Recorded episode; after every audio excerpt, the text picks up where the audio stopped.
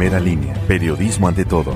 Hola a todos, hoy es miércoles 29 de abril, mi nombre es Juan Ambrosio Jiménez y les hablo desde el estudio de primeralinea.com. Este es el podcast de Buena Fuente y estas son las noticias. Un joven murió a consecuencia de una descarga eléctrica en el interior de un gimnasio que estaba en funciones y que se ubica en el fraccionamiento del Rosario, lo que generó una fuerte movilización policial en la calle 21 Norte e Ignacio Allende tras ser alertados del trágico accidente siendo las 20 horas de este martes.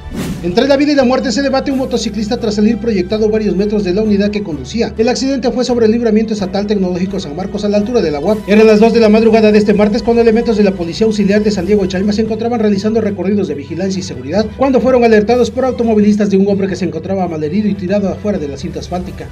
Daños materiales por varios miles de pesos dejó como saldo el choque entre dos camionetas. Por el impacto, una de las unidades involucradas quedó volcada. Pese al aparatoso del accidente, sus ocupantes resultaron ilesos. El hecho fue a las 8.30 horas de este martes sobre la supercarretera Cuauhtémoc, Oaxaca, a la altura del kilómetro 11.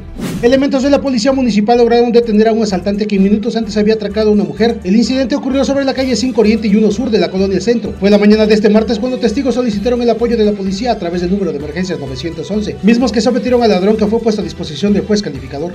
Hasta el momento solamente se han recaudado 15 kilos de residuos especiales en los contenedores exclusivos que puso el Ocelite en días pasados. Así lo dijo el director del organismo José Antonio Olay Hernández. Detalló que son nueve los contenedores especialmente para desechos como cubrebocas, caretas, lentes, equipo de protección médica y guantes, pero la gente está depositando sus residuos comunes.